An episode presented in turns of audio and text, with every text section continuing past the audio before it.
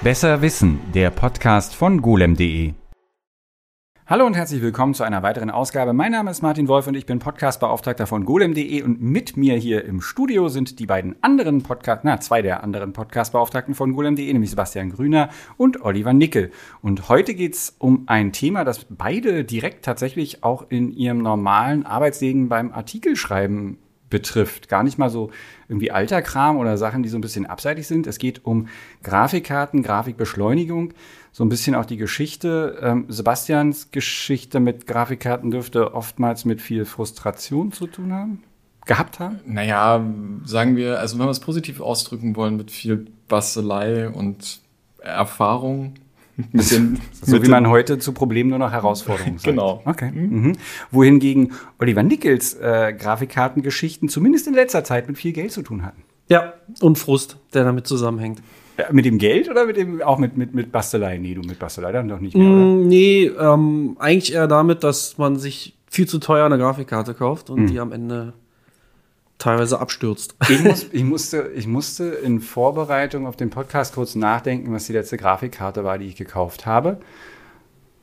Und ich glaube, ich habe nie eine Grafikkarte gekauft. Also als separates, als separate PC-Komponente. Jetzt muss man dazu sagen, dass ich mit PCs lange Zeit tatsächlich, also als- mit PC als Technologiesache, mit der man sich dann wirklich so beschäftigt, außer dass man damit arbeitet, echt lange nichts zu tun hatte, bis in die 2000er, äh, weil wir vorher, wenn wir, also ich habe so bei Fernsehsachen gearbeitet, du hast halt den Rechner dahingestellt bekommen und da war der ganze Kram drin. Also ich habe mich nicht damit beschäftigt, also ich wusste, was das alles ist, aber zum Beispiel hätte ich nicht sagen können, was der Unterschied zwischen einer Voodoo, einer Rage, einer Arti oder, oder sonst irgendwas ist.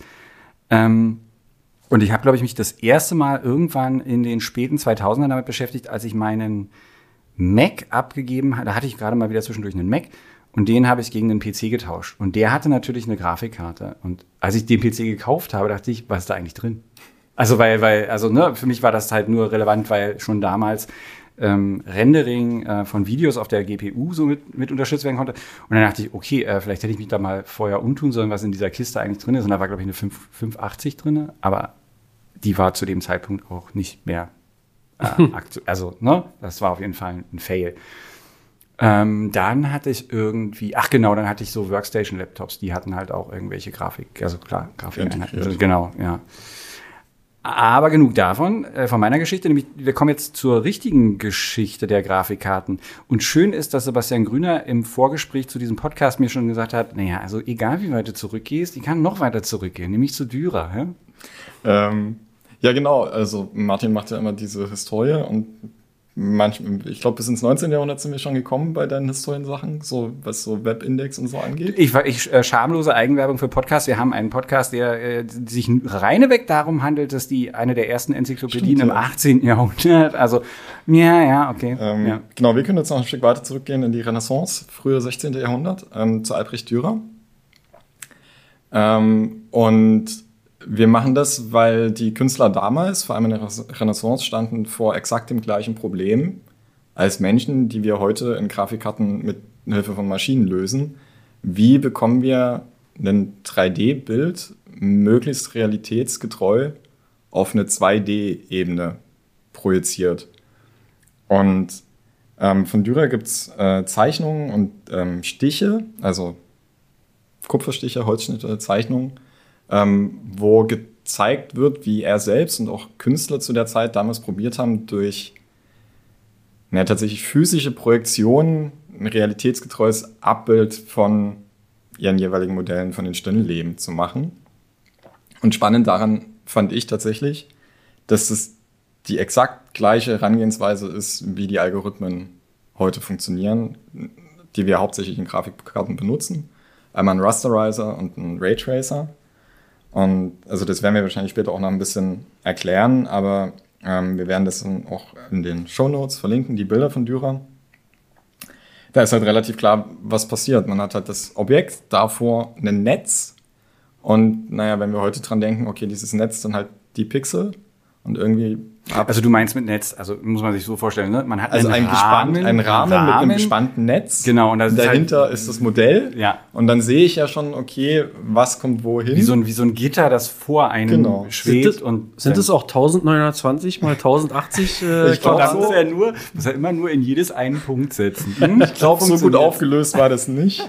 Okay. ähm, genau, und halt einen, einen festen Blickwinkel, also einen festen Blickpunkt. So ein Fluchtpunkt. Punkt, Dings, genau, da sind wir halt beim Raytracer. Ähm, und eine andere Variante ist halt, wo das, ähm, wo die Projektion quasi dann direkt abgemalt wird und ich aber immer vom selben Punkt aus gucke. Ähm, und halt aber halt nicht auf das Netz zeichne, sondern direkt auf die davor gespannte äh, Ebene, was einem Rasterizer äh, nahe käme.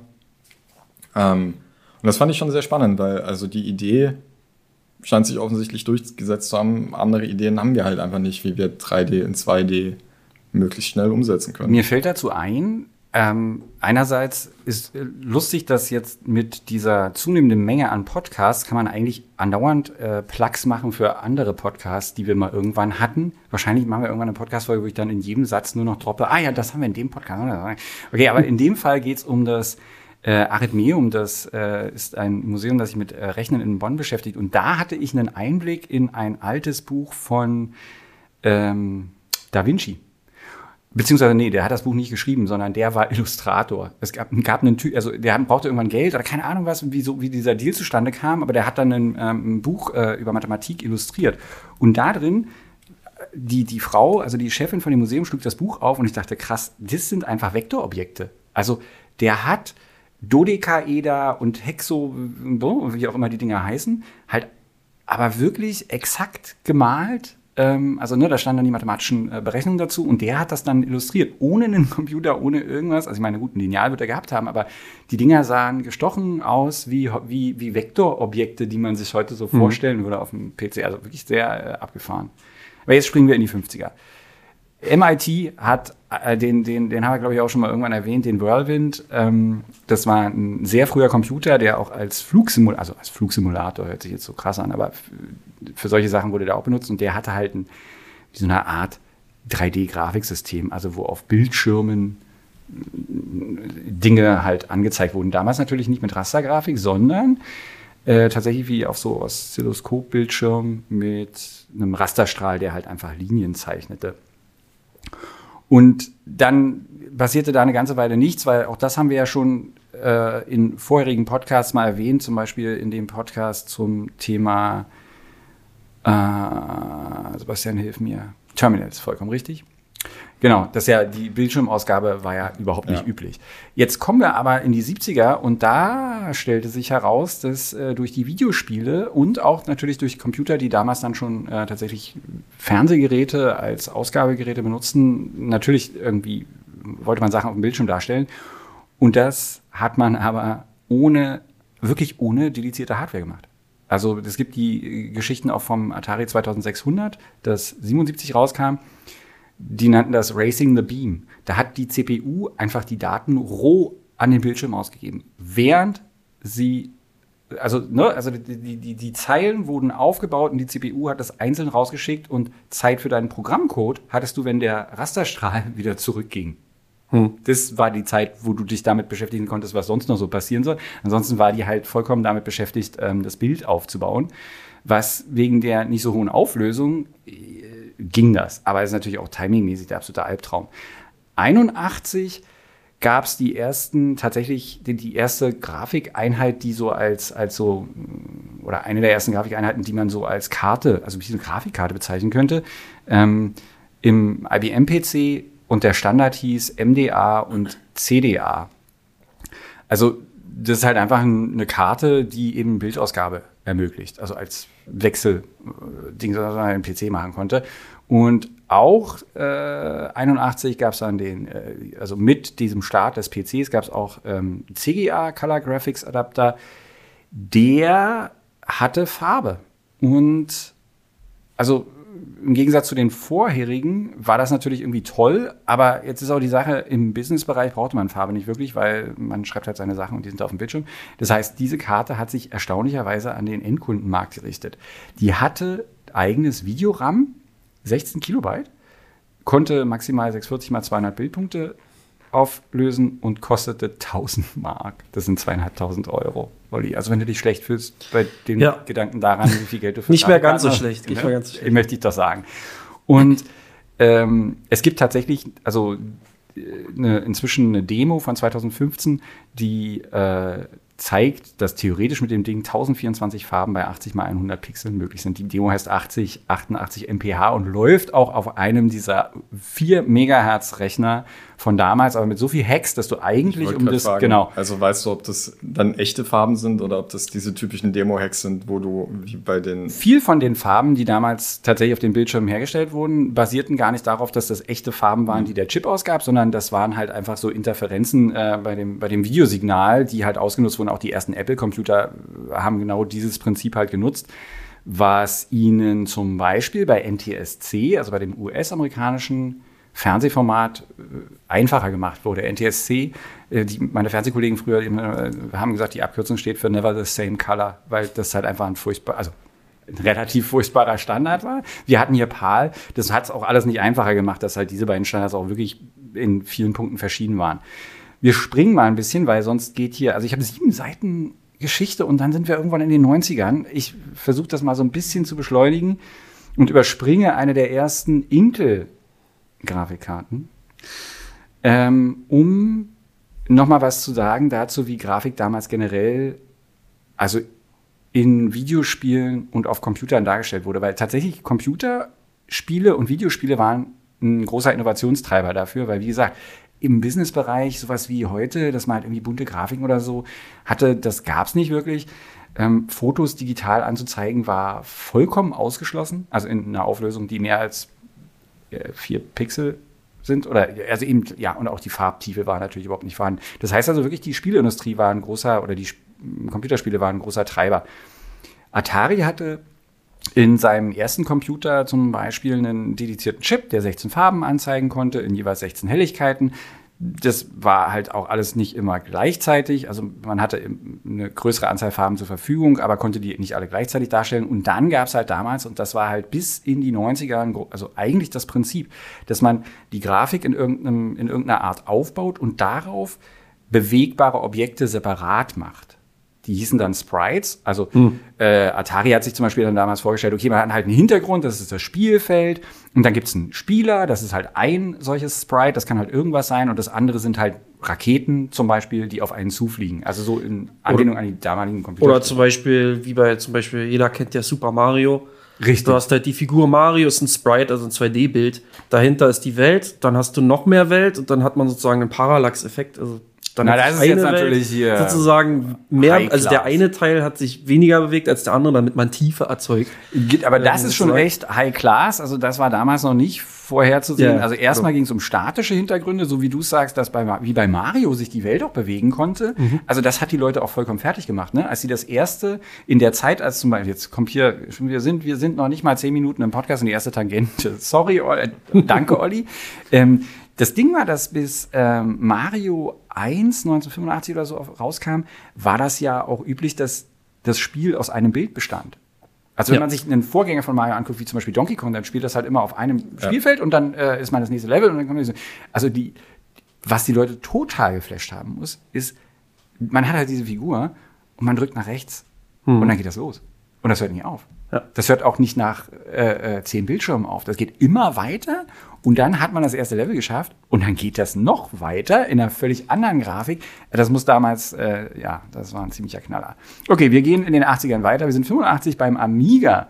Legendär für seine Grafikfähigkeiten damals, hatte eine eigene Speicherverwaltung für die Grafiksachen, hatte einen Chip, der äh, in weiser Voraussicht eingebaut wurde, der sich damit beschäftigte, hieß Blitter. Und der konnte, also schon da war das so, dass dieser Grafikspeicher, das, man halt schon wusste, dass es super wichtig ist, dass er sehr schnell ist. Der konnte halt auf diesen superschnellen Speicher dann ähm, zugreifen und damit, weil er halt diese dedizierte Hardware hatte, konnte er halt irgendwie, äh, ja, halt in dem Bereich Grafiken darstellen und, und, und Farb- und Bilder darstellen, die so außerhalb vom Profibereich überhaupt nicht denkbar waren. Also die Amigas wurden dann auch in äh, Fernsehstationen und so eingesetzt, um zum Beispiel Standbilder zu machen, weil die einfach schöne Farben machen konnten und man halt wirklich einfach äh, ansonsten mehrere 10.000 Mark für so eine Lösung bezahlt hätte. Also das ist wirklich, also das war wirklich ein, das hat schon viel auch demokratisiert, was jetzt so Grafik betrifft. Interessanterweise Apple, habe ich mich dann gefragt, sag mal, Apple hatte doch auch schon 83 einen Computer mit einer grafischen Oberfläche. Wie haben die das gemacht? Mhm. Hacky. Also die hatten nichts davon. Die hatten keine dedizierte Grafik-Hardware, die hatten noch nicht mal eine Sprite-Funktion für den Mauszeiger. Das musste alles in Software gemacht werden, was sie aber auch gemacht haben. Das hieß QuickDraw, die Library, oder das, was sie halt da benutzt haben.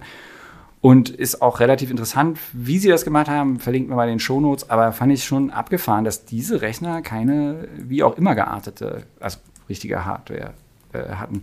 85 gegründet ATI Technologies. Jetzt gehen wir wieder zum PC zurück. Array Technology Incorporated.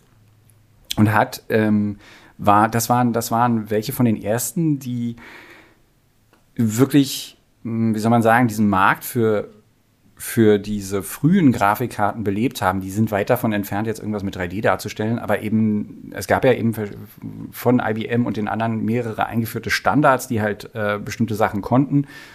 Und äh, wie bei vielen anderen PC-Komponenten gab es eben verschiedene Hersteller und die sowas anboten. Und einer davon war Arti. Und die werden nachher dann noch wichtig in den 90ern und haben aber schon damals angefangen, Grafikkarten herzustellen. Jetzt sind wir bei VGA. Ähm, habt ihr noch VGA-Spiele gespielt?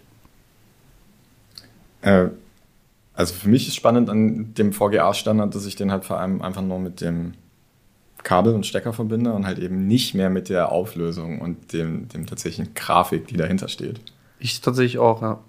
Also ich weiß, dass VGA bis zu einer bestimmten Auflösung halt hochgeht, weil irgendwann ist der analog. 200? Also später, spätere VGA-Stecker konnten auch 1024 mal 768 oder so. Nee, der halt. Stecker ist egal. Die, der, ja, genau. der Grafikstandard ist sozusagen. Genau, das ist halt super interessant, dass das halt äh, anscheinend überlappt. Also ich kenne das auch nur als den Stecker. Ach, den Stecker, das finde ich auch analogen, lustig. sozusagen diesen analogen Stecker. Okay.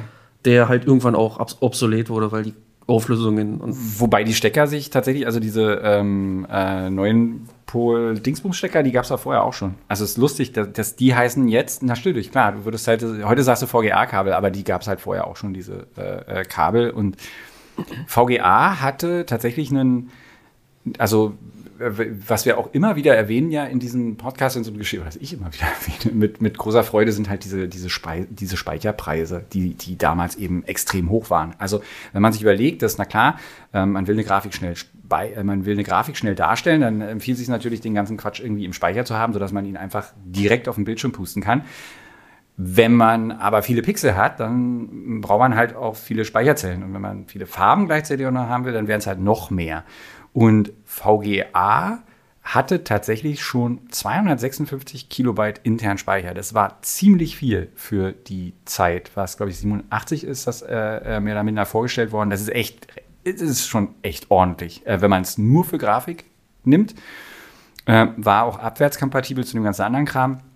Konnte halt 300, also ein üblicher Modus war 320 x 200 Pixel mit 256 Farben. Das ist sehr, sehr ordentlich. Ich wollte gerade fragen, also ich könnte es jetzt nebenbei mal äh, kurz nachrechnen, aber genau, also der Speicher dürfte ungefähr genau das sein, was dann pro Frame die. Genau, das ist dein also Frame-Buffer. Also genau. Ein, ein Pixel mit irgendwie, was sind das dann, 4-Bit oder 8-Bit Farbe? Ja. Ähm, und genau, wenn man das dann alles zusammenrechnet, komme ich auf eine Speichergröße, die ich Minimum brauche, um darin halt einen ein gerenderten Frame, ein Bild zu speichern und das dann rauszuschicken. Und, und wenn du dir überlegst, dass also wenn für reine Textdarstellung der 1981 hatte die Karte zum Beispiel, die hatte 4 Kilobyte. Äh, das musste, musste reichen. Also mehr gab es halt nicht. Und dann äh, können wir jetzt mal einfach die Rechnung aufmachen. Windows also in der Zeit, wo dann halt VGA kam, wenn wir auch Windows auf, so, da hatte man dann schon tatsächlich so eine Auflösung wie 1024 mal 768 und jetzt haben wir 24 Bit, sind wir bei 2 Megabyte, über 2 Megabyte.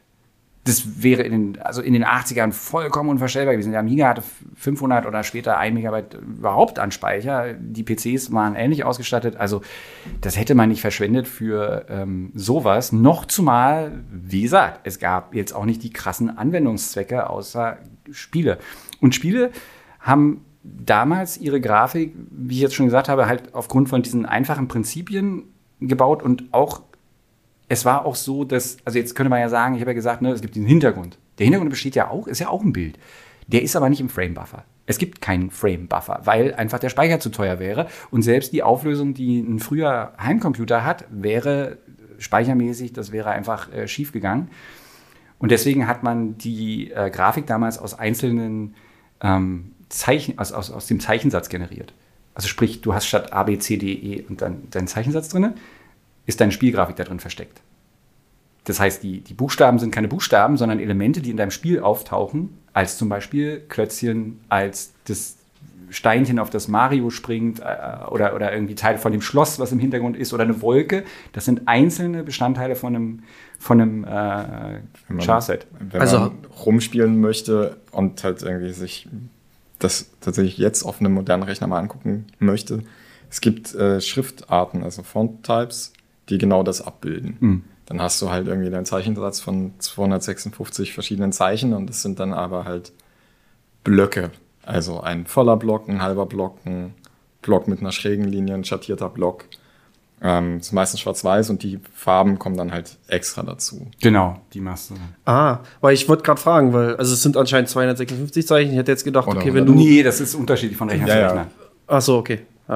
Und also sozusagen wie bei in ASCII zum Beispiel. Also man Richtig. ASCII ja. und genau, du hast halt eigentlich den Standard sehen und, und das ist aber nicht nur, wie gesagt, nicht nur bei Computern, auch die Spielhallengrafik auf den äh, äh, Automaten. Also du siehst dann immer die sich wiederholenden Elemente in diesen Spielen und das hat genau den Hintergrund. Es gibt, ja. es gibt nicht die Möglichkeit, in irgendeiner Form ein volles Bild zu speichern und ich kann auch nicht irgendwas malen oder so und dann hätte ich das, sondern es muss ähm, aus einzelnen Bestandteilen bestehen, von denen darf es so und so viele geben und die kann ich aber sozusagen bemalen. Also ich bin nicht mehr auf das ABC, was auch immer da sonst standardmäßig drin ist, sondern ich kann die selber bestimmen. Wohingegen natürlich die allerfrühesten Computer das nicht konnten, sondern da war das festgelegt und dann gibt es halt so Spiele, die aus, wo die Grafik einfach aus Buchstaben besteht. Ne? Also, ähm, da gibt es auch also noch Effekte. Ich glaube, im VLC-Player geht es immer noch, dass du dir ein Videostream ja, stimmt. in diesen Zeichensätzen ja, ja. angucken kannst und dann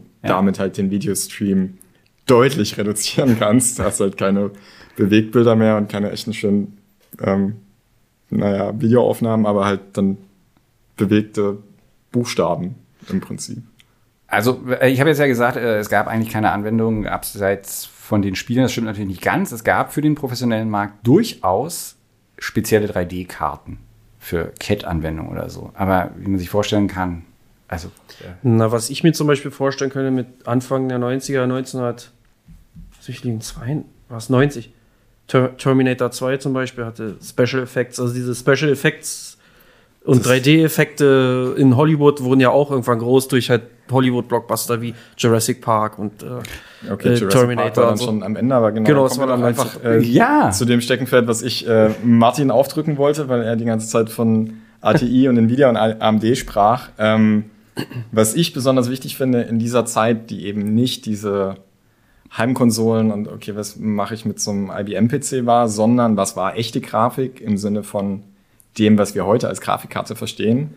Ähm, das war SGI, ähm, Silicon, Silicon, Graphics. Graphics. Mhm. Und genau, ich habe was sehr Lustiges dazu ähm, rausgesucht. Die hatten einen CEO von 84 bis 97, Ed McCracken. Und als er angefangen hat, hatte die Firma einen Umsatz von 5 Millionen US-Dollar im Jahr 84.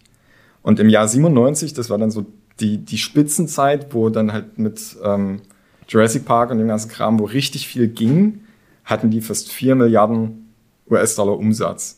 97. Selbst ARM, der Chip-Designer ARM, hat jetzt noch nicht so viel Umsatz, wie die 97 hatten. Darf man aber nicht vergessen, die haben sowohl Hardware als auch Software gemacht. Die waren die genau. eierlegende Wollmilchsau und hatten ein ziemliches, also Monopol, kann man jetzt fast sagen, ja, in, in, dem Bereich. Ne? Also wenn jemand äh, einen flashy Werbespot wollte, es gibt so tolle aus den 80ern oder Musik, teilweise Musikvideos, die eben damit gemacht wurden. Und ich kann mich auch erinnern, dass ich als Kind vorm Fernseher saß und das gesehen habe und ich wusste, dass das mit Computern gemacht ist. Und ich dachte, wie kann das sein? Das- Das, ist einfach so weit weg von dem gewesen, was so irgendwie. Dieses Geschäftsmodell ist den halt dann leider am Ende. Also das hat den tatsächlich so ein bisschen den, den Schuh ausgezogen. Genau, wie Martin halt schon sagte, die haben so komplette Workstation-Server-Sachen verkauft. Du hast dann ähm, ein Betriebssystem dazu bekommen, das war ein Unix-Betriebssystem. Unix, glaube ich, oder? Am Anfang. Also äh, stimmt, das Original Unix, dann haben sie selber eins gebaut, IRIX. hm. Ähm, und das waren halt Workstation mit CPUs und ähm, Erweiterungskarten äh, für Geometrie und für den Rasterizer und für alles, für diese 3D-Berechnung. Das waren alles einzelne Erweiterungskarten. Ähm, und also ich habe jetzt nochmal Bilder rausgesucht von einer äh, Engine, ähm, die diese 3D-Grafikberechnung in den Workstations gemacht hat.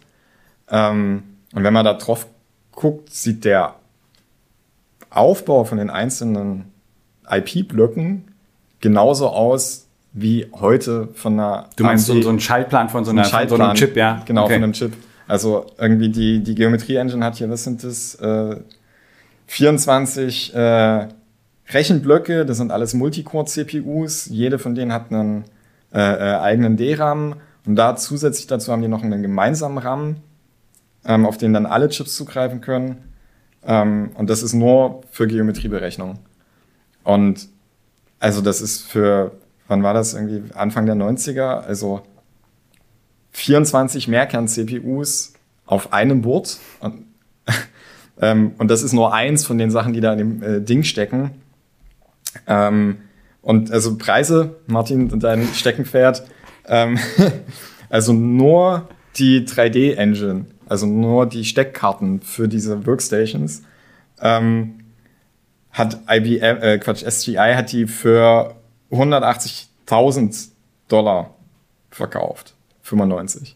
Und das war der reduzierte Preis für die alte Engine, als sie neu auf den Markt kam.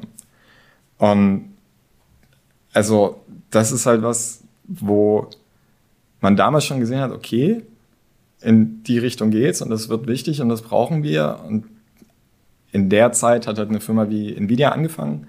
93, ja. Genau. Ähm, Moment, bevor wir da hinkommen. nee, ich wollte noch. Ach so, Entschuldigung. Genau. Aber also die, die Entwicklung finde ich halt spannend, weil SGI war damals an dem Punkt, quasi das machen zu können, was wir heute halt mit so einer Consumer-Karte, die 200 Euro kostet, machen können. Und diese Entwicklung in, ja gut, jetzt sind es auch schon 30 Jahre, aber es, das ist trotzdem total krass. Wenn wir schon in den 90ern sind, also genau, da fing es ja eigentlich an, in den Privat, also in den Konsumentenmarkt rüberzukommen. Und da ist halt auch die Sache, das war damals aber auch nicht gesetzt. Also äh, es gibt ja diesen, ne, wenn man sich Spiele bis zu einem bestimmten Zeitpunkt anguckt, dann äh, haben die halt alle diese Charakteristik, wie ich gesagt habe, ne? Es ist so zweidimensional, gibt es einen Hintergrund und Dinge passieren auf dem Hintergrund und das ist, das, das ist die Sache mit wenigen Ausreißern, sage ich jetzt mal.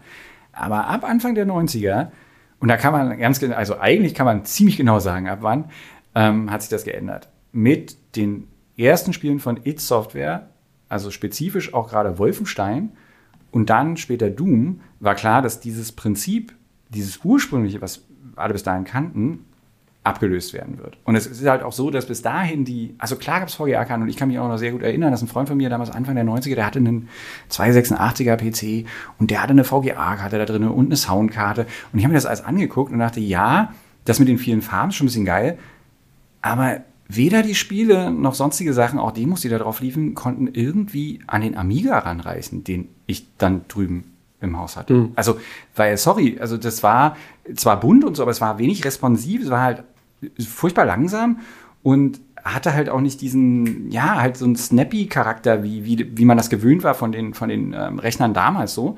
Und dann gab es aber plötzlich dieses Spiel Wolfenstein und keiner von den Rechnern, die die anderen hatten, hätte das machen können. Also dafür braucht man musste das auf einem PC spielen und noch krasser war es dann bei ähm, bei Doom, wo dann ähm, auch ein 386er nicht mehr reichte, sondern eigentlich wäre es, ne, wollte das sozusagen gerne einen 486er haben und diese Idee, dass man, dass die dass das Spiel diese Immersion hat, weil es halt diese neue Ebene da drin hat und die auch noch bunt ist. Also das war, und, und, und man muss sich halt vorstellen, ich, ich weiß, dass ich mit einem Freund, der Ich meine, dass der Doom damals hatte. Oder war das auch noch Wolfenstein? Ist egal. Jedenfalls, wir sitzen und er zeigt mir dieses Spiel und ich meine, wir sind beide total hin und weg, dass das jetzt also geht. Der hatte halt auch einen super topmodernen PC damals für die Verhältnisse. Und wir sitzen dabei und seine Schwester kommt rein und guckt uns über die Schulter und sieht, wie wir beide zeitgleich den Kopf bewegen, um hinter die Ecke gucken zu können. das war das Level an Immersion. Die ist halt in schallendes Lachen ausgebrochen und hat uns darauf hingewiesen, was wir da gerade probieren zu machen vor diesem Röhrenmonitor. Aber das war für uns äh, vollkommen, vollkommen absurd, dass das geht. Und von da ging es dann aber wirklich schnell. Also dieser Anfang der 90er bis Ende der 90er ist der, ist der Markt an diesen Grafiklösungen für den Privatmarkt explodiert, weil ähm, es dann plötzlich eine, also auch die Entwickler von der PlayStation haben halt auf diese neuen also ne, man hätte sich ja, guck mal, die PlayStation ist, wann haben die angefangen zu entwickeln und wann kamen die auf den Markt? Die hätten auch andere Paradigmen annehmen können, dass die sich bewahrheiten. Die hätten klassisch, und das hat Sega zum Beispiel gemacht mit der Saturn-Konsole, die waren klassisch der Meinung, ja, es wird irgendwie sowas geben und es wird mehr 3D-Inhalte geben, aber wir bauen die Konsole grundsätzlich erstmal konservativ so auf, dass 2D-Inhalte sehr, sehr gut präsentiert werden können. Mhm. Und haben eben keinen, keinen so krassen Schwerpunkt auf äh, 3D. Das haben die bei Sony vollkommen anders gemacht. Und Nintendo äh, als Nachzügler hat dann mhm. sogar auf äh, es, äh, Silicon Graphics äh, Hardware. Ich weiß noch ganz genau, als ich, ähm, da war ich ja noch super klein, ähm, aber der Nintendo 64, ja. der hat auch dann sozusagen wirklich auf eine 3D-Steuerung gesetzt. Die haben halt einen Analogstick ja. in ihrem, also das war auch mit die erste genau. Konsole, die ja. einen Analogstick hat und die haben wirklich damit geworben, okay, Mario ist jetzt in dreidimensional. Ja. Genauso wie auf dem PC war es bei mir dann zum Beispiel Quake und Half-Life. Ja. Also 97 so ungefähr war dann bei mir so mindblown, einfach komplett 3D. Richtig. Und diese Quake-Engine wurde ja auch ewig lange noch weiter immer verfeinert, so ein bisschen wie die Source-Engine heute. Äh, wurde, und, und irgendwann, da waren halt ewig viele Spiele, sind auf dieser Quake-Engine gel äh, gelaufen, zum Beispiel Jedi Knight oder sowas. Ähm, und es ist halt so, dass diese, diese, dieser, dieser Wandel hin, hin, also du kannst halt dann sagen, irgendwie alles, was da, also du hast sofort in dem Moment auch schon gemeint, alles, was davor war, das ist Retro. Also ein zweidimensionales Spiel, wo, wo so ein kleines Sprite ja. hin und her hüpft, das ist, das ist es. Und, und da kann wirklich diese Wasserscheide, das ist schon sehr spektakulär, wie sich das alles verwandelt hat. Und ich glaube auch, dass wenn das nicht passiert wäre, dann hätten wir auch heute nicht so eine krasse Spieleindustrie, weil die Sachen immer noch so aussehen würden. Also das als Innovationstreiber, das ist schon auch krass. Also womit wir dazu kommen, dass in den 90er Jahren also Firmen ohne Ende, ich habe hier irgendwie, oh Gott, ich hatte irgendwo eine Liste, äh, ATI, Nvidia, 3DFX, ähm, das waren so die großen, den ja, hatten sie Matrox, Mystiques, Power VR, Rendition, S3. S3. Also ja, also da ging es dann halt richtig los und weil nämlich, also eben auch die Spiele das plötzlich, also du hast gerade gesagt, die, äh, es gab so Engines, die, die, die äh, liefen auch nur noch mit Grafikbeschleunigern. Und äh, wir sind dann. Naja, also was ich dazu noch sagen sollte, ja. wollte, was halt vor allem mit Blick auf den PC wichtig war, finde ich jetzt auch im Nachhinein, weil wir es halt immer noch benutzen, ähm, ist halt einerseits OpenGL von SGI mhm. ähm, und äh, Direct, Direct 3D. Direkt 3D. Direkt 3D mhm. äh, von Microsoft. Was, ich glaube, da äh, ist direkt mit 5, Windows 95 ist es mit rausgekommen. Und äh, äh, dann OpenGL sogar tatsächlich schon 92. 92, also, 93, ja, genau. So. Also eine also beides sind Programmierschnittstellen, um den Programmierern von der Engine, von einem Spiel, vom Betriebssystem, von einem normalen Programm, was eine GUI hat, einfach eine Schnittstelle an die Hand zu geben, mit der ich die Möglichkeit habe, relativ einfach, relativ einfach vor allem, genau, 3D-Objekte zu zeichnen. Ja, was vorher, vorher eine Riesenanstrengung war. Vorher musste ich das alles direkt hardwarenah mit also im Prinzip in Assembler, weil Compiler für die Plattform gab es zu der Zeit sehr wenige. Ähm, und halt selber programmieren und die äh, APIs haben mir das halt vereinfacht. Ähm, weil es Bibliotheken dafür gab. Und ja, also ich meine, überleg dir mal, du musst mathematisch, äh, sollst du jetzt bitte dem Rechner beibringen, dass er diesen Kubus dreht und das irgendwie äh, ein korrekter Dings, also selbst Lyra scheint ja damit Probleme gehabt zu haben, also da wird's dann, wird die Luft dann irgendwann dünn für die also, also wir können ja kurz, also soll ich kurz jetzt ja, erklären, wie das, wie das funktioniert? Ähm, genau, ich habe ja am Anfang schon, schon Dürer erwähnt und das Raytracing und das Rasterizing. Ähm, das Rasterizing ist relativ einfach. Das ist halt tatsächlich dieses Raster, dieses gespannte Fischnetz vor einem Objekt. Ähm, und also ich glaube, das kann sich jeder relativ einfach vorstellen, wenn ich jetzt einfach irgendwo ein Netz vor meine Augen halte und dann einfach nur die, die Farben und Formen, die ich innerhalb eines Pixels sehe, erstmal nachzeichne. Ähm, dann habe ich schon meine 2D-Projektion im Prinzip fertig. So, und das, was eine Grafikkarte danach macht, ist das einfach nur verbinden. Ähm, und das Problem mit dem nur ist halt genau das, was Martin gerade meinte. Diese ganzen Transformationen, die ich dafür brauche, ähm, sind dann halt in OpenGL und 3, Direct 3D sind das halt einfach Befehle in der API. Also ich kann sagen, okay, mach jetzt aus den Dreiecken ein komplettes Objekt. Ähm, füge die zusammen. Ähm, später gab es dann tatsächlich auch programmierbare Shader, also Schattierungen, Farben. Ähm, und das konnte ich alles schön einzeln nacheinander einfach dieser API sagen. Ähm, und am Ende hatte ich ein Bild auf dem, auf dem äh, Bildschirm. Und das ist halt schon extrem krass, weil jeder, der mal eine Cut-Anwendung angesehen hat oder irgendwie Blender oder irgendeine Art von 3D-Modellierung, ähm, dann sieht man das halt relativ gut. So, weiß nicht, eine, eine, Kugel zum Beispiel besteht heute halt aus, weiß nicht, 1000 Dreiecken. So, mhm. und, das, und das, das, kann ich ja auch zu Hause basteln. So, ähm, du hast vorhin das Hexagon von Da Vinci erwähnt, so, das, das kann ich zu Hause basteln. So, aber wie komme ich jetzt von den, von den Ecken auf dem Hexagon, was hinter meinem Netz ist, auf diese Projektion, auf dieses flache Netz? Und das macht halt dann die Engine so. Die guckt, okay, welche dieser Ecken sehe ich noch? Was bleibt davon über? Legt die übereinander, ähm, schneid den ganzen Rest weg. Und dann geht dieses ganze Ding weiter, weil dann muss ich gucken, okay, ist da ein Objekt davor? Gibt es da Objekte, die gehen aus meinem eigentlichen Bildblickfeld raus? Dann muss ich die da wegschneiden. Wo ist das? Ähm, und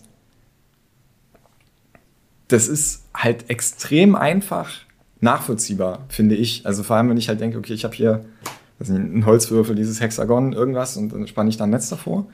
So, ähm, und ich kann das alles einzeln durchgehen und kann das theoretisch auch von Hand machen.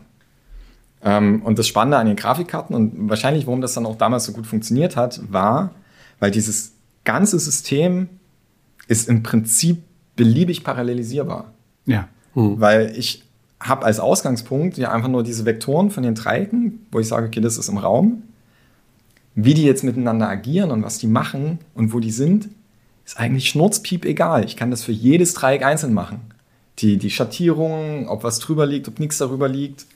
Und ich glaube, das hat halt auch den, den Boom verursacht, was, was diese 3D-Beschleuniger, also das, was wir heute Grafikkarten nennen, halt einfach äh, zu dem gemacht hat, was sie sind, weil ich brauchte relativ einfache, klar verständliche Instruktionen dann tatsächlich nur in der Hardware. Also das sind, ähm, also heute haben die irgendwie äh, Floating Point 32-Bit und Integer 32-Bit und ein paar Befehle noch dazu, aber das ist so die, diese Grundlage im Prinzip und ich meine, das, das ist halt auch was, was man im Informatikunterricht vielleicht noch irgendwie in der Schule lernt oder wenn dann an der Uni so, okay, wie funktioniert so eine Floating Point Funktion und wir alle wissen, dass nur das relativ einfach umsetzbar ist in Hardware.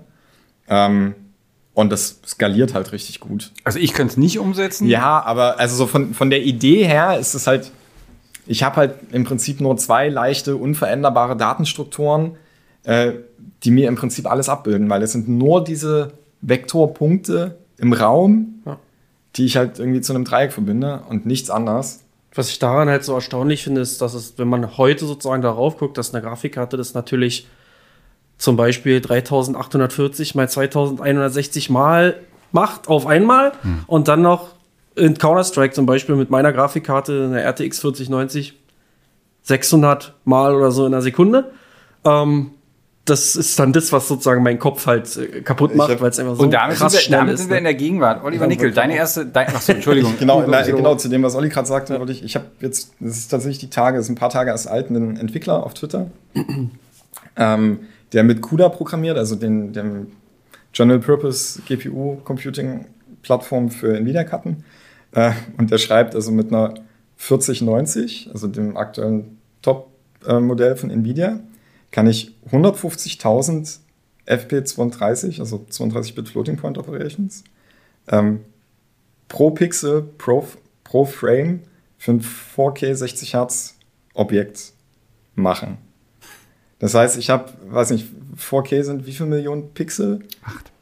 Ähm, 8 Millionen Pixel mal 60 sind wir bei 480 Millionen Pixel mal 150.000 Rechenoperationen pro Sekunde.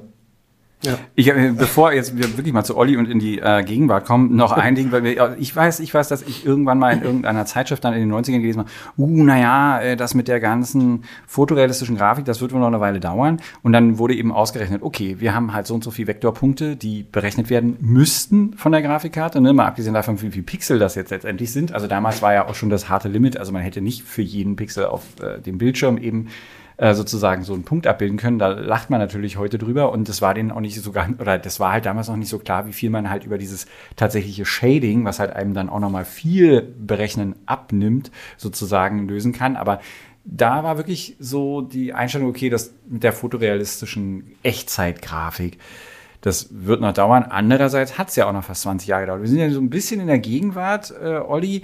Wir sind bei also ich habe jetzt ja schon gesagt, die Leichen pflasterten die 90er von Grafikkartenherstellern. Wir verlinken auch nochmal irgendwie einen Wikipedia-Artikel, wo einfach alle Nummern drin sind, die so irgendwie äh, am Wegesrand liegen. Am Ende bleiben übrig äh, eigentlich drei, richtig?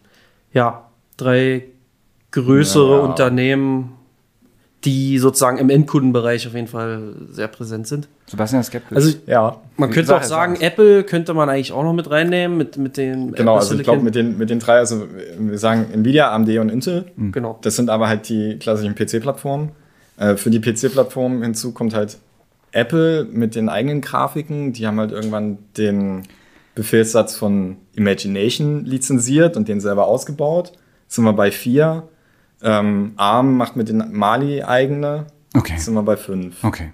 Aber ich glaube, dann hört es wirklich schon auf, weil der ganze Rest ist, naja, nicht so bedeutend. Ja. Wir bleiben mal bei den drei großen und den PC-Grafikkarten. Genau, also es war ja, also wenn wir jetzt so einen langen Sprung machen, es war ja sehr lange so, dass sich, ich will nicht sagen, sich nicht viel getan hat, aber es wurde im Prinzip einfach, die Grafikkarten wurden einfach immer leistungsfähiger, immer mehr Takt, immer mehr Speicher, damit man halt immer größere Auflösungen rendern kann.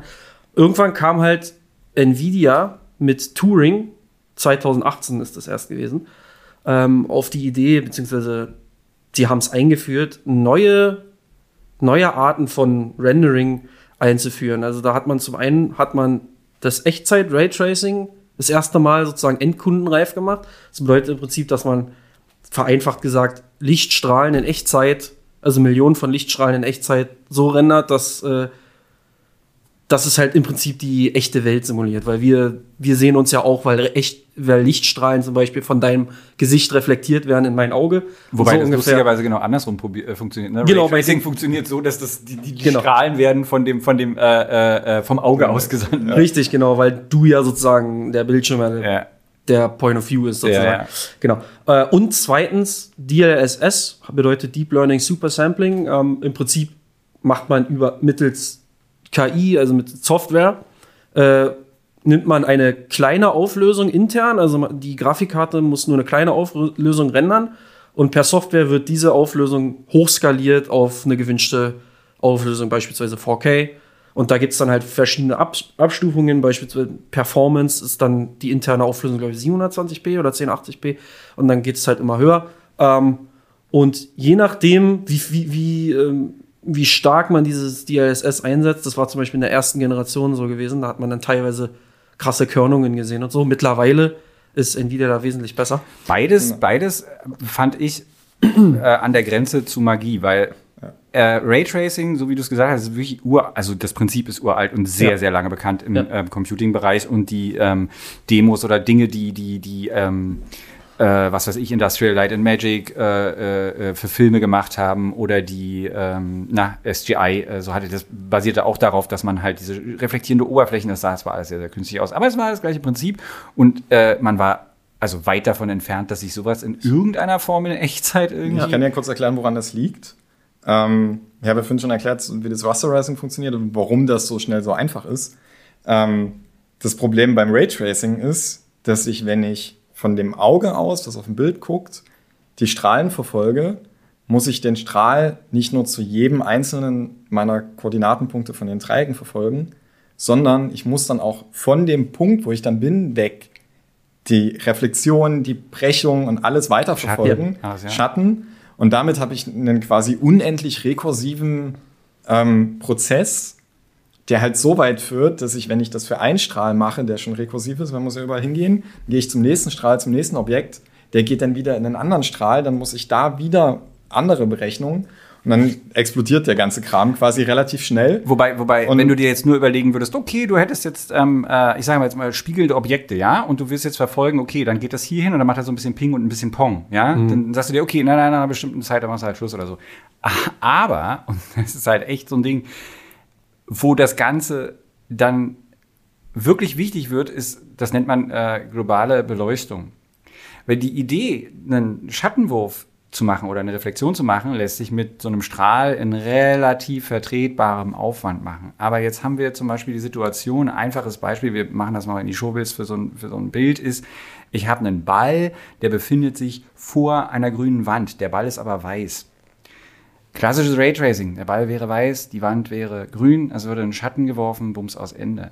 Inzwischen, und das ist eben der Punkt bei der globalen Beleuchtung, haben wir das so weit, dass das Licht, das von der grünen Wand reflektiert wird, auf den weißen Ball zurückfällt und den grün beleuchtet. Als ich genau. das zum ersten Mal gesehen habe, das ist auch noch nicht so lange her, dass das jetzt in, in ich sage jetzt mal, auch in normalen Raytracing überhaupt, dass das so funktioniert, dass wir das machen können oder so, da ja, oh mein Gott, also das ist ein absoluter Traum. Also dazu empfehle ich wirklich den, den Lesern, wenn sie sich ein bisschen Zeit nehmen wollen, ähm, das Architektur White Paper von NVIDIA zu der Turing-Architektur. Das ist ein PDF. Ich gucke mal gerade, wie viele Seiten das sind. Wo drin steht, wie sie das geschafft sind, haben. Das ist Echtzeit. Es sind 86 Seiten. Da erklären sie das äh, DLSS, wie sie da die über Bewegungsvektoren, die einfach quasi erweitern äh, und dann da Texturen draufschmeißen und halt auch das äh, Raytracing. Ähm, und der Trick beim Raytracing ist tatsächlich, ähm, dass man die Strahlen nicht komplett verfolgt, sondern dass man auf das 3D-Objekt, was ich mir im Prinzip angucke, das lege ich in Boxen. Also ich mache einen, einen Tensor aus verschiedenen Boxen, wie, wie ein Zauberwürfel. Ähm, und in dieser einen Box mache ich wieder einen Zauberwürfel. Der besteht wieder aus neun Boxen. Und dann gehe ich halt immer weiter, kleiner. Und in der letzten Box ist dann halt meine Ecke von meinem Dreieck. Und das kann ich einfach in einer Baumstruktur durchgehen äh, um immer wieder zu den Punkten zu gehen und davon weg dann gucken, okay, in welcher dieser anderen Boxen ist denn mein Strahl jetzt drin und in welcher nicht. Und dadurch, dass ich diese äh, binäre Baumstruktur habe, ist es deutlich schneller als dieser komplett rekursive Algorithmus. Und dann habe ich halt eine äh, logarithmische Entwicklung, die eben weil es logarithmisch ist, an, an irgendeine bestimmte Grenze sich annähert, mhm. wo es halt einfach nicht mehr der Rechenaufwand nicht mehr ansteigt ähm, für eine bestimmte Auflösung. Ähm, und also ich empfehle das äh, White Paper von, von Nvidia, weil in einem Podcast Dinge zu erklären, die man sieht, ist jetzt vielleicht nicht ganz so toll. ähm, aber die haben halt in dem, in dem White Paper tatsächlich ähm, halt Bilder mit dem äh, schönen äh, 3D-Rendering-Hasen, äh, den auch die Linux-Entwickler immer wieder als äh, Beispielbild benutzen wo diese Boxen halt drauf sind und man diesen Strahl sieht. Ähm, und dann denkt man sich so, ja geil, ist doch super, ist doch total einfach. Und dann für die, die halt tatsächlich Programmierer sind und wissen, was ein Binärbaum ist und man sich dann diese Struktur anguckt, denkst du auch so, geil, warum sind die da eigentlich nicht eher drauf gekommen? Weil dann hast du halt einen, einen festen, nach oben hin abgebundenen ähm, Algorithmus, den ich halt wieder in einer, einer Fixed Function Einheit, also in einer, in einer festen Einheit ähm, als blanke Berechnung einfach nur äh, auf die Grafikkarte packen kann. Du hast ja für Raytracing, hast du ja spezielle Raytracing-Cores, die genau. sozusagen auf der Grafikkarte nur für und Lichtberechnung Die, die machen halt genau das, was ich gerade gesagt habe. Genau. Und vor allem in der Turing-Architektur, in dem White Paper erklären sie halt, dass das Raytracing, was sie machen für Turing, ist halt auch kein echtes Raytracing, weil sie diese Schattierungen und Texturen eben nicht über Raytracing berechnen, sondern erstmal nur das Objekt selbst und die Textur dann wieder über die äh, äh CUDA-Cores. Und das ist einfach total faszinierend, weil wie, wie, Martin schon sagt, also wir haben jetzt in Vorbereitung ähm, auf den Podcast uns noch mal ein paar Raytracing-Demos angeguckt aus der Demoszene von vor 20 Jahren mit dieser globalen Beleuchtung und nee, das hatte keine globale Innovation. Auf keinen Fall. Nicht, das gab es damals noch gar nicht. Du, du, wenn du dir mal, guck dir mal, guck dir mal. Doch, die Reflexion, doch, das, das Nein, eine das Wasser. das eine Wasser hatte eine, eine Reflexion. Das hat eine, eine, ganz normale Reflexion, das ist praktisch eine Spiegelung. Wenn du dir, also tatsächlich den Unterschied zwischen, mit der globalen, diese globale Beleuchtung und das, was wir jetzt haben, man kann sich das relativ schnell mal angucken. Man, guck dir mal einen, einen Film an wie Monster AG. Und dann sie und dann guck dir einen aktuellen Pixar-Screenshot an. Also nicht, weil natürlich die Modelle sehen natürlich alles viel, viel toller aus, aber der entscheidende Unterschied liegt in der kompletten Art, wie die Beleuchtung funktioniert. Das andere ist halt auch schon Raytracing und natürlich so, aber das ist halt praktisch, es fehlt alles, was äh, tiefe Schatten sozusagen sind, was, was bestimmte Arten von Reflexion, Licht also wie Licht sozusagen im Raum ist, das gab es halt damals so noch nicht. Und das ist tatsächlich relativ neu, also dass das halt so gemacht wird. Und das wird meines Wissens nach aber auch nicht in Echtzeit im Spiel gemacht. Also die globale Beleuchtung, da sind wir, glaube ich, noch ein ganzes Stück von mhm. entfernt. Na, genau, also zum Beispiel ist es bei, wo wir mal vorhin bei Counter-Strike waren, in der Source Engine ist es zum Beispiel so, dass die globale Beleuchtung ist halt, du hast halt eine Lichtquelle. Mhm. Und das wird vorher von dem von dem Editor gerendert, hm. dann ist es fest. Ja, das, das ist sozusagen, genau. die Schatten bewegen sich ja. nicht, außer halt für die Figuren vielleicht, ja. aber das wird auch. Ähm, okay, das ist ja so ein Trick, den kann man, genau, den, den hat man früher schon äh, äh, gerne benutzt, dass man halt versucht, sozusagen das äh, vorher reinzubacken, aber dass das in Echtzeit funktioniert. So, Olli, sag jetzt mal, die, genau. die Sache mit dem Raytracing, warst du beeindruckt, als du das zum ersten Mal gesehen hast? Ähm, oder hast du gedacht, ich muss tatsächlich zugeben, also es gibt einige Spiele, die das sehr beeindruckend zeigen. Also ich, ich kann da zum Beispiel Cyberpunk 2077 nennen, gerade in der Nacht weil da so viele Lichter in der Stadt und von den Autos und von den Menschen und von alles leuchtet in diesem Spiel. Und Raytracing ist halt einfach nur ein absolutes Level darüber. Problem an der Geschichte ist halt eben, dass gerade so eine Spiele halt extrem auf die Leistung der Grafikkarte gehen und die gerade in der Generation Touring, also 2018, wo das noch nicht ganz so ausgereift war, ging man davon aus, und das haben wir auch ungefähr in unseren Tests so, dass du ungefähr die Hälfte der Frames einfach vergessen kannst. Hm. Wenn du, und damals war das dann so, wir haben dann, glaube ich, Battlefield, da hat man dann zum Beispiel in den Pfützen die Leute gesehen, wie sie rumgerannt sind und oder du konntest dann halt, weiß ich nicht, den Gegner sehen, wenn, wenn irgendwas nass war oder generell die Reflexion von dem Wasser. Sieht sehr schön aus. Aber ähm, es ist sozusagen und ich meine, du bist jetzt nicht Art, äh, genau. du bist jetzt nicht Kunst, Kunstbewunderer in einem, in einem Multiplayer, äh, schnellen Multiplayer-Spiel wie Battlefield. Also ja. hast du dann das irgendwie dann auch abgeschaltet? Oder ich definitiv. Das liegt auch, äh, es liegt einmal daran, dass mir die Leistung, dass die Leistungseinbuße nicht wert ist, ehrlich gesagt, und ich lieber sozusagen flüssigere Bildraten habe. Zweitens habe ich die Erfahrung gemacht, das könnte aber auch einfach an mir liegen, weil ich irgendwie Pech habe mit meiner Hardware dass ich sowohl bei meiner RTX 3090, die ich mir gekauft habe, so, als auch bei meiner RTX 4090, also sozusagen die aktuelle Generation, ähm, mit eingeschalteten Raytracing sehr oft Treiberabstürze hatte. Also die, das ist dann einfach das komplette Spiel oder die Engine abgestürzt mit einer Fehlermeldung. Ähm, wenn ich das abschalte, passiert es nicht. Also es könnte sein, dass es einfach die Spieleentwickler an sich sind, die es vielleicht falsch implementieren ähm, aber es ist halt auch eine Technik, die sehr neu ist. Ne? Also wir reden von 2018, das sind äh, gerade mal fünf Jahre. Auch schon fünf Jahre. Ja, ähm, aber bis dahin sind ja nur von Nvidia zumindest nur zwei weitere Iterationen von RAID, also mit zwei weiteren Generationen sozusagen. Mhm. Einmal die Ampere-Generation, die 30er-Serie und jetzt Ada Loveless. Ähm, genau. Und um mal sozusagen weiterzuführen, wie die aktuelle Situation ist, ähm, mal außerhalb von Raytracing, neben äh, Nvidia, als die Turing angekündigt haben, waren die ein Prinzip ziemliches Monopol. Weil äh, AMD ähm, mit der eigenen GCN-Architektur halt im Hintertreffen war. Die waren wesentlich langsamer und waren super teuer teilweise auch. Ähm, und haben sich eher dann im unteren Segment angesiedelt, da wo halt Leistung, Preis-Leistung sozusagen sehr gut war für AMD. Und später kam sie dann aber mit der RDNA-Architektur, das hatten wir, glaube ich, auch schon mal, wo wir bei Pod vergangenen Podcasts waren, da haben wir schon über AMD geredet, Ähm, die RDNA-Architektur hat sozusagen. Stimmt, wir hatten einen AMD-Podcast, der war, Genau. glaube ich, so jetzt mal, uh, ja, schamloser, ja, War auch mit uns, schön. äh, ja, Werbung. genau. Ja, vollkommen richtig. Äh, und da haben, hat AMD halt ein neues Chiplet-Design eingeführt und mit, mit verschiedenen Elementen und so. Das Problem an der Architektur war erstens, dass sie noch kein Raytracing konnte. Also sprich, sie waren eine Generation im Hintertreffen, was übrigens heute immer noch der Fall ist, dass sie eine Generation bei Raytracing und ähm, DLSS, beziehungsweise bei AMD ist es ähm, FSR, die Open-Source-Version sozusagen davon, ähm, dass sie einfach eine Generation zurückliegen. Ähm, und in RDNA war auch noch das Problem, dass diese ganze Generation von Ryzen überschattet wurde. Also ich weiß, ich war auf der dem CPU, Event. ähm, äh, dem Genau, CPU-Launch, genau. Ne? Ja. Sie haben halt RDNA und Ryzen zur ein, selben Zeit angekündigt. Ich war, glaube ich, auf dem Event, soweit ich das weiß. Äh, und als sie das angekündigt haben, und das wo natürlich die gesamte Presse ging nur um Ryzen, weil Ryzen war das Tolle, das war das Neue. Ähm, und, und RDNA war sozusagen ein bisschen underwhelming, was das anging. Ähm, aber mit, nach RDNA und ähm, so 2019 hat Nvidia dann einfach nur die Turing-Architektur noch mal ein bisschen geupdatet. Sie haben halt einfach nur Super-Versionen rausgebracht, was natürlich die Community nicht so schön fand, ehrlich gesagt.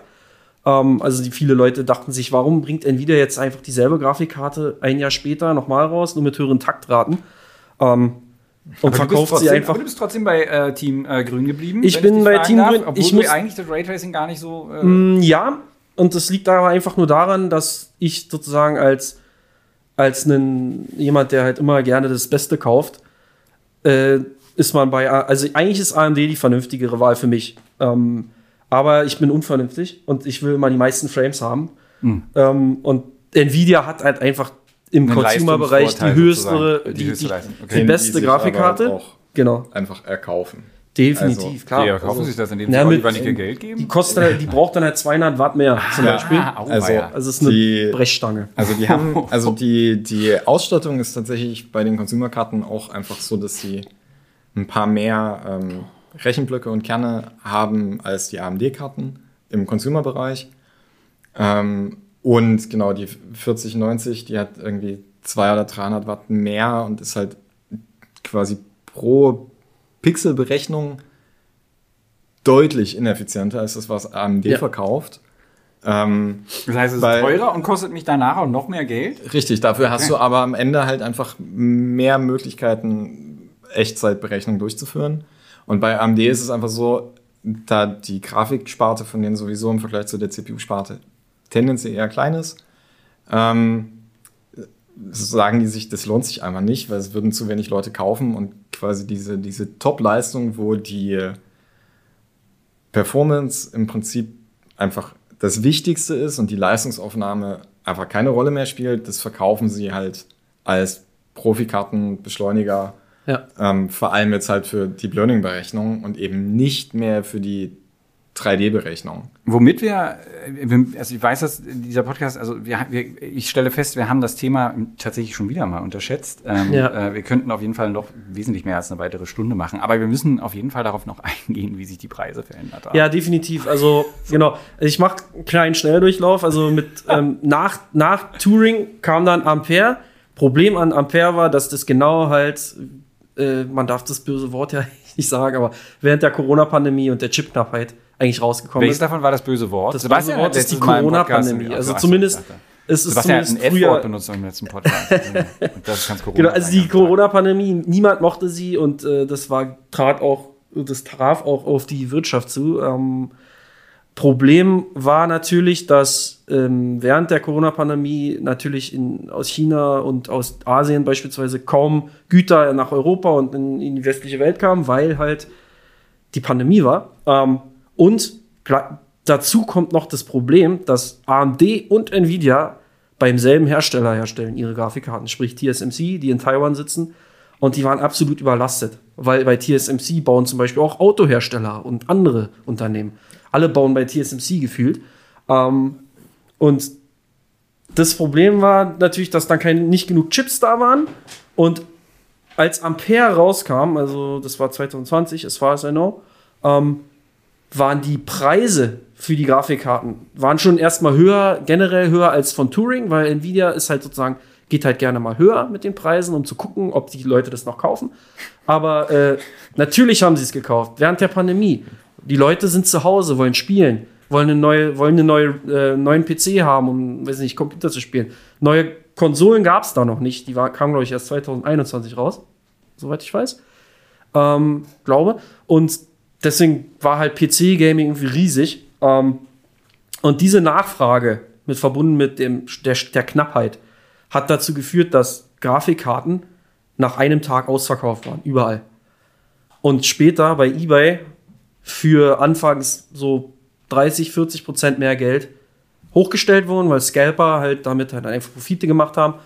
Teilweise mit Scripts den ganzen Vorrat aufgekauft haben bei ähm, Unternehmen wie, also in Deutschland zum Beispiel, waren dann so große Unternehmen wie, weiß ich, Cyberport, äh, Alternate, Case King und sowas, die waren halt alle leer gekauft. Und, aber das betraf ähm, sogar den gebraucht äh, Grafikkartenmarkt ja. von von von äh, Karten, die zu dem Zeitpunkt eigentlich total veraltet waren. Also ja. wenn man jetzt mal Nvidia hat ja so hatte ja so eine so eine so eine Generationszählung immer irgendwie äh, was weiß ich, es gab die 980, also ne, die 60 war eine schwächere Karte, dann gab es die 70, die 80, die 90 oder was auch immer, manchmal mit einem TI hinten dran und so weiter und so fort. Also ich finde, das ist ein Ding, wo ich immer noch recht gut nachvollziehen kann, was da was ist. Und ich weiß, dass mein Bruder eine 1060 hatte, was eine halt ja knapp über also ist, war da, galt als okay. Äh, war eine Mittelklasse Grafikkarte. Genau, genau, genau. Und die hat damals was um die 300 irgendwas gekostet und die hat, die hätte er drei Jahre später für 300 irgendwas verkaufen können. Eins ja. zu eins.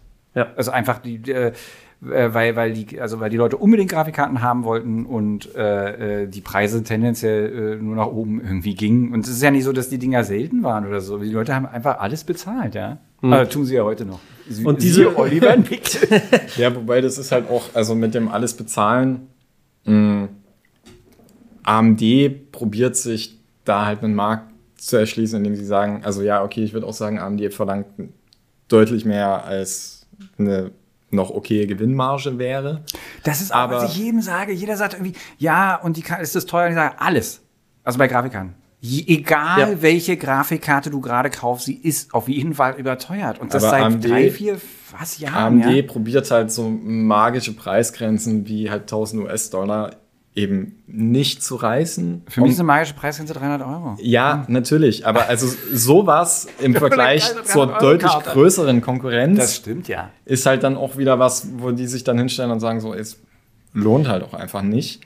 Und ja, bei Nvidia ist es halt einfach so, die, die können die Preise einfach abrufen, weil sie haben, also wie ich vorhin schon meinte, also quasi in dieser absoluten Leistungsebene wenn du halt einfach nur guckst, so Energie ist egal und ich baller da drauf.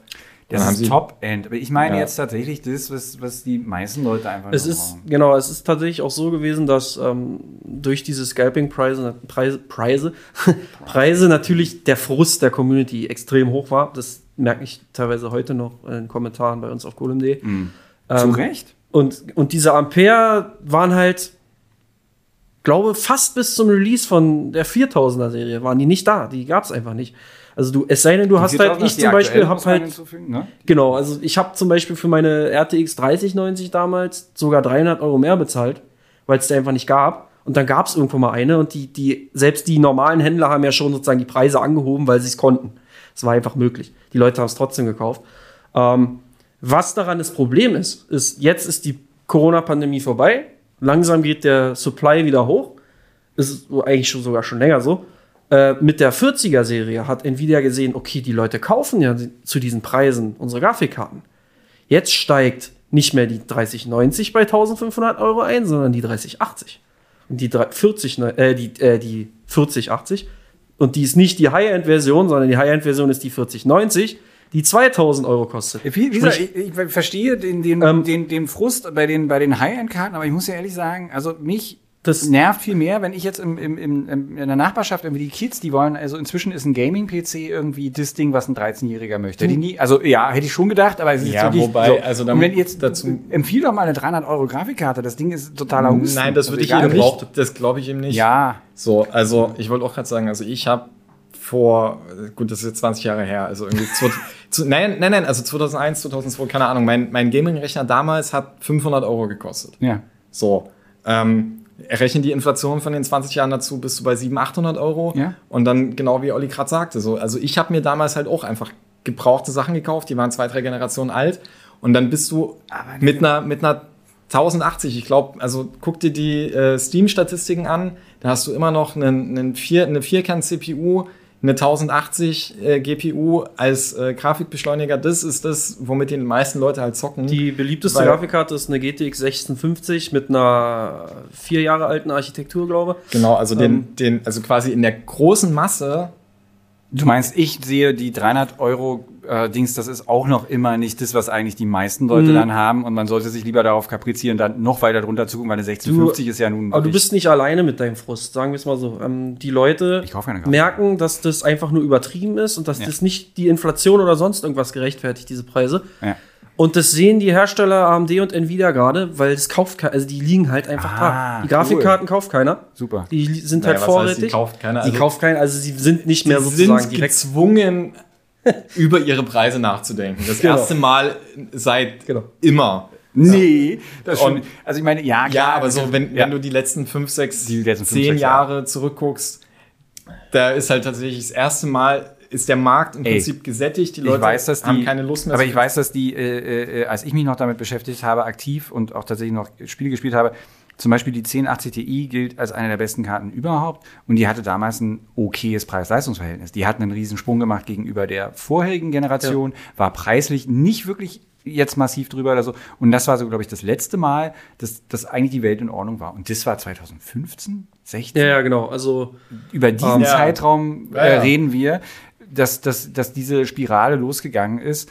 Und jetzt sind wir auch eigentlich total weit weg. Obwohl, nee, es stimmt nicht. Es ist ja mitten am Thema. Da wir jetzt schon massiv überzogen haben, können wir jetzt auch zum informellen Teil kommen. Äh, irgendwelche Anmerkungen zu aktu, also okay, wir haben jetzt so ein bisschen was aktuelle Entwicklung. Also ich habe jetzt schon mal festgestellt, aus diesem Gaming-Ding bin ich seit einer Weile raus. Also ich habe kaum irgendwie äh, Lust, irgendwas zu spielen. Auch wenn ich eigentlich Spiele mag und ich eigentlich auch Spiele hätte, von denen ich annehmen würde, dass ich spielen wollen würde, äh, mache ich das in meiner Freizeit nicht. Aber ich benutze diese Grafikkarten.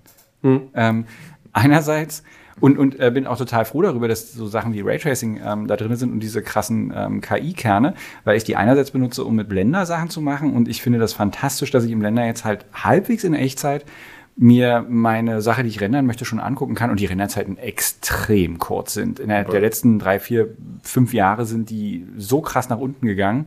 Und das zweite ist halt Bildgeneration, KI-Bildgeneration. Auf dem eigenen Rechner ist mit den Dingern auch möglich in einem gewissen Rahmen. Das ist ja das neue große Ding, ne? Also da ist zum Beispiel Apple Silicon, sehe ich sehr weit vorne, weil die halt ein Shared Memory haben und du kannst halt auf einem, zum Beispiel auf einem Mac Studio, auf dem neuen, 192 Gigabyte, as far as I know. Ja. Und das ist dann auch der Videospeicher. Sprich, du kannst zum Beispiel mit Stable Diffusion in der Theorie, weiß ich nicht, 4K-Bilder generieren. Äh, mehrere Badges davon, also, weiß ich nicht, drei, drei vier, fünf Und Stück sind wir parallel. Bei dem Punkt, was ich vorhin meinte, die Berechnungen in den GPUs sind relativ einfach zu verstehen. So, also was da am Ende tatsächlich an Berechnungen passiert, sind Gleitkommazahloperationen und was jetzt für die KI-Sachen neu ist und wo es immer heißt, okay, das sind KI-Kerne, ähm, das sind Tensoroperationen, das heißt, ich habe eine Matrix, multipliziere die mit einem Vektor. Das ist auch irgendwie lineare Algebra, erstes Semester so. Ähm, das ist vielleicht auch was, was man im, im Mathe-Leistungskurs noch irgendwie macht. Und das guckt man sich einmal an und denkt sich so, naja, okay, funktioniert es relativ einfach zu begreifen. Die Berechnung selber ist nicht viel. Ähm, und halt relativ einfach in, in Hardware umsetzbar, es ist skalierbar. Ähm, und auch Nvidia hat das halt wieder angefangen zu sagen, so, okay, wir packen jetzt eben diese, die nennen das dann Tensor Cores, diese ähm, Tensor-Berechnung als Fixed Function auf die GPU ähm, und können dann halt die Berechnung, die ich dafür brauche, mehr und mehr beschleunigen und wozu ich dann halt auch, ich weiß gar nicht, jetzt letztes Jahr irgendwann einen ähm, Golden Plus Artikel geschrieben habe, sind eben diese Gleitkommazahl-Operationen. Wir haben irgendwann festgestellt, okay, diese zig Millionen Nachkommastellen und die genauen Wahrscheinlichkeiten und so brauchen wir alles gar nicht, weil irgendwann kann ich das auch wegschieben und dann ist diese Operationsgenauigkeit halt nach unten gesetzt worden und wir sind halt weg von den 64-Bit neuralen Netzen, die wir halt Ende der 90er noch hatten, sind jetzt bei äh, 8-Bit Gleitkommazahloperationen und das reicht für die meisten Sachen, die halt auf dem Laptop oder auf Consumer-Geräten halt passieren. Und die Beschleunigung finde ich halt viel geiler, weil die Idee, was ma, äh, Olli meinte mit dem DLSS und so, ich habe zum Beispiel auch Cyberpunk äh, mit dieser KI, mit dem KI-Upscaling ähm, gespielt und ich finde, also ich persönlich finde, man sieht es kaum. Ich habe es total, also gerade bei Beleuchteten in der Nacht habe Ja. ich sehr viel Körnung drin gehabt. Also Genau, also, aber das sind halt dann so typische Artefakte, wie ich halt auch bei einer, bei einer Grafikkomprimierung ein typisches Artefakt habe, weil das halt einfach an der Herangehensweise dieses Algorithmus liegt.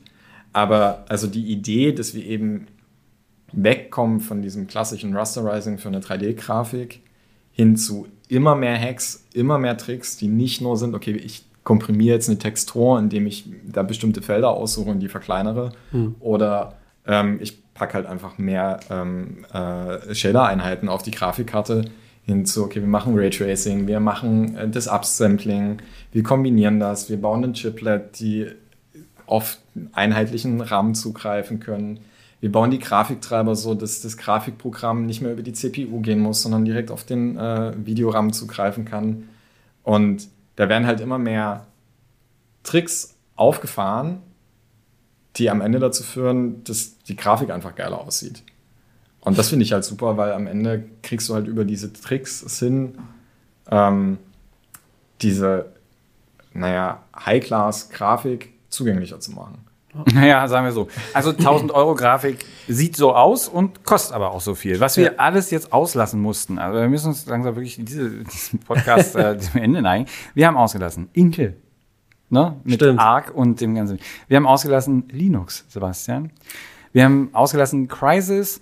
Ähm, wir haben ausgelassen, ein bisschen was über Shader zu erzählen, was auch ein fantastisches Prinzip ist und was äh, eben so viel Flexibilität auch ermöglicht auf der anderen Seite. Ähm, es gibt so viele Aspekte, über die wir noch reden können.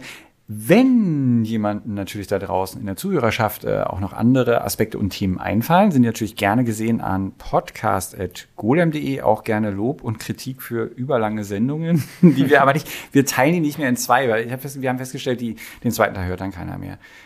Kann ich irgendwo auch nachvollziehen. Ich äh, tue mich auch immer schwer damit, zweite Teile von irgendwas. äh, ja, das- es ist schon besser. ja, ja, genau. Wir machen das alles in einem. Also das sind mindestens die Dinge, die wir vergessen haben. Wahrscheinlich noch ein Haufen andere, die könnt ihr uns gerne per Mail mitteilen. Dann noch der Hinweis in eigener Sache. Alles Neue zu Grafikkarten und alte zu Grafikkarten. Man kann das Archiv mal durchforsten nach Matrox oder was auch immer. In den Voodoo, 90ern haben wir garantiert im golem.de Archiv. Liest man auf golem.de, ähm, inklusive Artikeln von Sebastian Grüner und von Oliver Nickel zu diesem Thema. Von mir ganz sicherlich eher nicht. Obwohl, habe ich mal irgendwas über Grafikkarten? Ich wüsste nicht. Ich wüsste nicht, dass ich jemals was über Grafikkarten. Du verwendest sie halt. Verwendest. Ja, Retro-Grafikkarten, vielleicht Also- kommt das noch. zu dem Archiv. Also noch kurz für die, die schon länger bei Golem dabei sind. Und oder die jetzt noch dran geblieben sind in diesem Podcast. und man unser Archiv entdecken wollen. Also das geht ja bis 98 zurück. Und im, am 6. Januar 98, also kurz nachdem Golem gestartet ist, findet sich schon die ersten News zu Voodoo und äh, 3DFX. Ja. Was damals noch große Namen waren. Vielen Dank euch beiden für äh, eure Ausführungen. Vielen Dank fürs Zuhören und bis zum nächsten Mal. Ciao. Tschüss. Tschüss.